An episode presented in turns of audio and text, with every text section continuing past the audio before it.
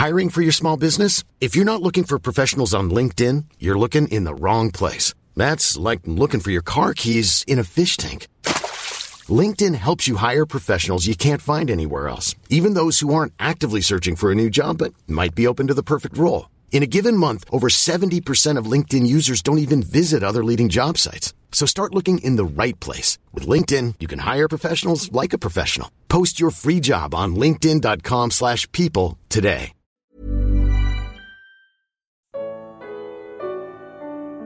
Poderia o Senhor desistir de mim? Oséias capítulo 11. Comentário de Mário Persona. Esse capítulo nos ajuda a conhecer um pouco mais do caráter do Senhor, que não desistiu do seu povo. Existe uma, uma ideia de que Deus teria deixado Israel de lado e agora então ia cuidar da igreja e acabou. Não tem mais chances para Israel ou coisa assim. Mas aqui nós vemos claramente que Deus muda a sua maneira de tratar com o seu povo mas não desiste dele. Se ele os chamou do Egito, onde eles eram escravos, se ele amou Israel quando Israel era um vermezinho de Jacó, como diz uma passagem, não havia nada, nada em Israel que pudesse ser amado, mas por opção de Deus ele amou Israel e ele os tirou do Egito. Mas ele, apesar de toda, de toda a infidelidade, de todo o pecado, eles, ele não ia devolvê-los ao antigo, à sua antiga escravidão. Ele ia discipliná-los. Eles não seriam colocados debaixo de Faraó, nunca mais. Mas eles iriam ser colocados agora debaixo da Assíria. Como fala no, no versículo 5: Não voltará para a terra do Egito, mas a Assíria será seu rei, porque recusam converter-se. Mas aqui já não é uma escravidão original, aquela no Egito, debaixo de, de debaixo de, de Faraó, que é uma figura de Satanás. Aqui é uma disciplina, porque aqui Deus estaria usando uh, reis gentios para disciplinar seu povo, que em várias passagens mostra isso, que ele usa um rei, ele chama um, um rei de vara. Eh, não, não sei se é Ciro que ele fala, a minha vara, porque ele usaria reis gentios para disciplinar o seu povo desobediente, mas sempre com vista à restauração. Lá na frente, ele vai, ele vai restaurá-los. A partir do, do versículo 9, ele vai falar: não, não, não executarei o furor da minha ira, não voltarei para destruir Efraim, porque eu sou Deus e não homem. Essa é a grande diferença. E esse, essa é a grande segurança nossa. Deus é Deus não é homem. O homem é volátil, volúvel. O homem volta atrás, o homem uh, não, não, não quer saber das coisas constantes, mas Deus é Deus. E apesar de se passarem séculos, ele está tratando com esse povo. Hoje eles estão sendo tratados e cuidados ao mesmo tempo. Deus colocou de lado Israel por um tempo, mas isso não significa que Deus os tenha abandonado. Porque se Deus tivesse abandonado Israel, eles não existiam mais. Basta nós olharmos na história para vermos quantas coisas que aconteceram com esse povo que eram, seriam suficientes para exterminar qualquer outro povo pequeno, uh, seria varrido da face da terra. Mas Deus os mantém. Porque lá na frente, ele tem uma restauração para eles. Andarão após o Senhor, no versículo 10 ele bramará como leão, bramando ele, os filhos do ocidente tremerão. Tremendo virão como um passarinho os do Egito, e como uma pomba os da terra da Assíria, eu os farei habitar em suas casas, diz o Senhor. Efraim me cercou com mentira, e a casa de Israel com engano, mas Judá ainda domina com Deus e, com o santo está fiel. Ao mesmo tempo que a grande parcela, a grande maioria de Israel abandonava o Senhor, ele continuava tendo o seu testemunho na terra. Ele não ia entrar na casa, como ele fala no versículo: Não entrarei, não executarei o furor da minha ira, não voltarei para destruir Efraim, porque eu sou Deus e não homem, o santo no meio de ti. Eu não entrarei na, minha, na cidade, é, na cidade, não na minha casa. Eu não entrarei na cidade. Esse mesmo Deus fala aqui no sentido plural. no sentido coletivo da sua proteção uh, para com uh, Israel. Mas nós podemos também aplicar isso uh, figuradamente à nossa vida, porque esse é o mesmo Deus que nós servimos, com vantagens hoje. Ele é nosso Pai, uma, um relacionamento que nenhum, nenhum israelita conheceu no passado. Não havia como eles conhecerem a Deus como Pai. Mas ele, mas nós igualmente, né, como Israel fez, nós não, não, não fomos fiéis também. Como igreja, principalmente, a igreja toda hoje está no estado deplorável em que só está faltando uma coisa acontecer. Para nós, nós chamaremos isso de arrebatamento, que é, é, é, uma bênção, Cristo nos tirar da terra. Mas do ponto de vista da desobediência, o que falta acontecer é ele vomitar a igreja da sua boca, ele, ele rejeitar o testemunho que ela está dando para tirá-la do mundo. Então o, o arrebatamento ele tem dois lados. Ele tem o lado bendito, o lado positivo, mas tem o lado também da, da ruína, o lado da, de, de, um testemunho na terra que não deu certo, que não funcionou, que foi deixado nas mãos dos homens e os homens corromperam totalmente esse testemunho. Mas aqui, mas como os chamavam, como eu os chamava, tem outra, outra versão, a versão atualizada fala assim: quanto mais eu os chamava, tanto mais se iam da minha presença.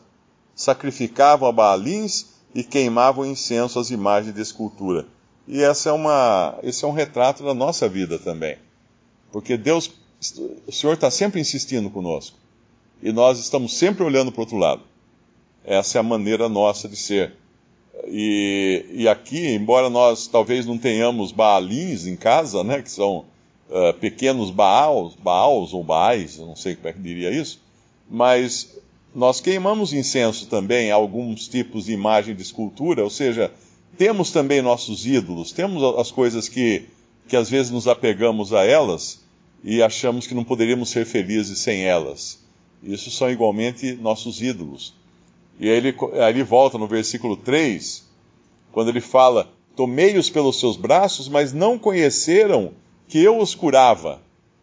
E nós não conhecemos tantas vezes, né, que o Senhor deixa, o Senhor permite coisas, coisas desagradáveis em nossa vida, o Senhor permite uh, situações ruins, uh, acidentes, enfermidades, problemas de família. O Senhor permite uma série de coisas e nós não entendemos que Ele está nos ensinando a andar como seus filhos, que Ele está nos curando de muitas coisas que nós ainda temos, muitas arestas que, que precisam ser eliminadas para, para a meta de homem perfeito, né, que nos fala lá no Novo, Testamento, no Novo Testamento, atrair-os com cordas humanas, com cordas de amor.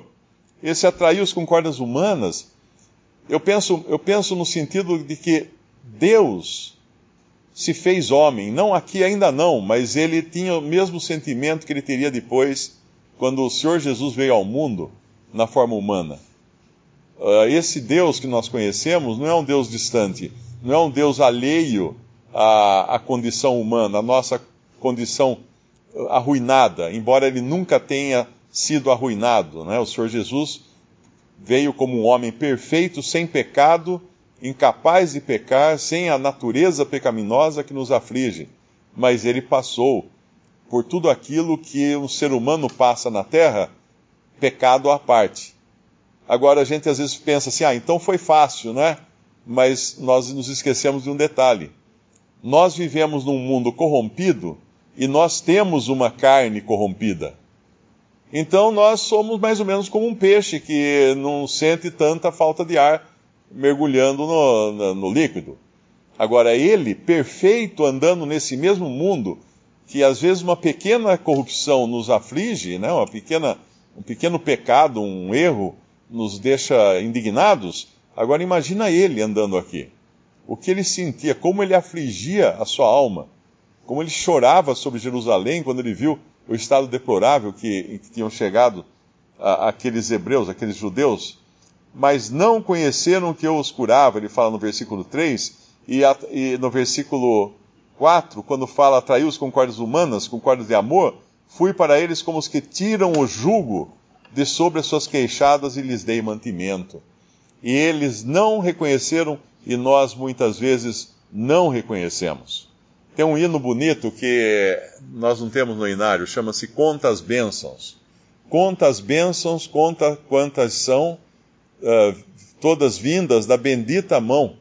Uma a uma, conta outra vez, e verás surpreso o quanto Deus já fez. Então, se nós contássemos, a começar pela salvação, nós ficaríamos surpresos de quantas vezes Ele nos, nos ensinou a andar, de quantas vezes Ele nos tomou pelos braços, de quantas vezes Ele nos curou, porque Ele está fazendo isso constantemente, até quando nós estamos de costas para Ele, até quando nós estamos avessos a, a fazer a Sua vontade. Mas Ele deixa uma coisa muito clara no versículo 5: Não voltará para a terra do Egito. Isso devia ser para nós um, uma alegria muito grande. Hoje eu recebi vários e-mails de uma mesma pessoa insistindo que nós vamos perder a salvação, que nós, se nós pecarmos, Deus vai nos abandonar, que e a gente fica pasmo de ver isso. São pessoas que se dizem cristãs e no fim confiam na própria carne, acham que nunca vão tropeçar, que nunca vão errar, que nunca vão pecar e, e acham que só mesmo perseverando até o fim com força própria, com seus próprios esforços, então vai ganhar o prêmio da salvação. Vai ganhar uma recompensa. A salvação é uma recompensa para essas pessoas. Não! O que, é que, o que é um pecador perdido podia esperar a não ser juízo? E quando nós somos gratos pelo que Deus não nos ter dado juízo, nós aprendemos que não voltará para a terra do Egito. O Senhor nunca, jamais nos deixará voltar na, para as garras de Satanás. Ele pode nos deixar na Assíria. Ele pode nos levar para a Síria, para sermos disciplinados, como foi Judá, como foram os judeus. Mas ele nunca, jamais nos devolverá nas mãos de Faraó. Isso jamais. Porque nós temos um que foi ao Egito também. Não foi como escravo, foi como fugido, não é? O próprio Senhor Jesus, que é, uh, que tem um versículo aqui que fala, uh, uh, se refere lá a Mateus, que é esse versículo 1, em Mateus 2,15, esteve lá até a morte de Herodes para que se cumprisse o que foi dito da parte do Senhor pelo profeta que diz: Do Egito chamei o meu filho. Do Egito chamei o meu filho. Uh, tem um versículo também em Gênesis 46, versículo 4, diz: E descerei contigo ao Egito, e certamente te farei tornar a subir, e José porá sua mão sobre os teus olhos. Isso aqui falando de Jacó. Então, ainda quando estavam no Egito, Deus não os abandonava, e Deus os trouxe de volta, os tirou. E como esse, esse capítulo começa referindo-se ao Senhor Jesus, nós podemos pensar assim: ele foi ao Egito por nós. Ele foi ao Egito por nós, ele voltou. Ele foi ao, até o lugar da escravidão, mas ele voltou. Isso que nos anima, porque ele fez isso para nos salvar. Ele foi depois até a cruz, né? ele foi até pior do que o Egito, ele foi até a morte mas ele fez isso para nos salvar. E que privilégio é nós podemos ler uh, essas coisas aqui falando. É um, é um, salmo, é um salmo, é um salmo não, é um, é um capítulo agridoce, né? Ao mesmo tempo que vai nos falar no final das promessas que se cumprirão para Israel, ele fala também das dores que são consequência do pecado e da desobediência. Visite respondi.com.br. Visite também 3minutos.net.